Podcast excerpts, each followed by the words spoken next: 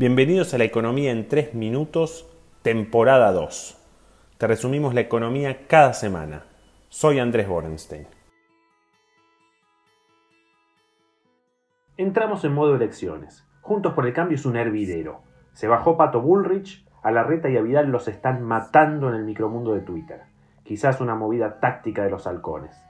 En el gobierno hay menos problemas. Cristina va a armar buena parte de las listas y al que no le gusta se irá con Rantazo y la baña. De todas maneras luego votan con el kirchnerismo en el Congreso, no sé si es efectivo o tarjeta. En la economía hay novedades institucionales y datos interesantes. En lo institucional se confirmó la nacionalización de la hidrovía. En principio por un año, pero ya veremos. Punto para Fernanda Vallejos y su grupo 25 de mayo que integran el doctor Zaffaroni y Barriletti Cósmico, entre otras figuras. Por el río Paraná salen 80% de las exportaciones de cereales y de la Argentina. Es un río que necesita mucho dragado de forma constante, pero hay una caja de peajes que se estima en 300 millones de dólares al año. El peligro es que suban los costos logísticos si el calado baja y la Argentina pierda competitividad. En teoría el gobierno podría ser un administrador eficiente, pero en las palabras de un intendente santafesino... Y porque el Estado no, no puede cortar el pasto la ruta 11. El Estado también operará los trenes de carga una vez que venzan las concesiones. La tercera medida fue un cambio en la ley de biocombustibles que es cuanto menos controversial y que puede disminuir la demanda de las petroleras por biodiesel y etanol.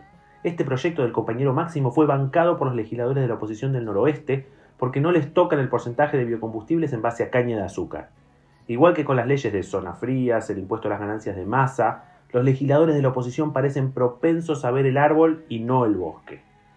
Estas iniciativas no le sacan el sueño a Palermo Progre, pero jugar con la competitividad del sector agropecuario puede poner en riesgo la financiación de alguno de los 328 observatorios de políticas públicas de las universidades conurbánicas, en donde revistan militantes afines a la hidrovía nacional y popular, otros que se pierden el bosque.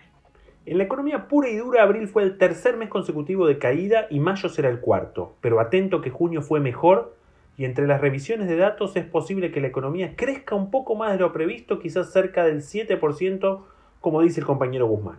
Mucho más considerando que ahora se viene una artillería de gasto con inflación algo más baja, de manera que se recupere el poder de compra de los salarios. Si la variante Delta no nos invade, el segundo semestre puede ser relativamente bueno en materia de actividad. Lo que sí, el Banco Central tendrá que empezar a vender sus dólares. Una cuenta conservadora dice que si quiere mantener la devaluación a uno y pico por ciento por mes y seguir custodiando la brecha, va a tener que dejar al menos 1.500 millones de dólares sobre la mesa. Eso es porque las exportaciones ya no serán tan generosas y porque la presión en el contado con liqui es grande y el Banco Central la neutraliza con un rublo que termina costando entre 5 y 10 millones de dólares por día. Además, es posible que también tenga que frenar las importaciones. Esta semana mandó saludos a la gente de Renault que dijo que ahora no contrata nada a los 360 laburantes que pensaba tomar porque no sabe si va a poder importar las piezas que necesita para hacer autos y camionetas.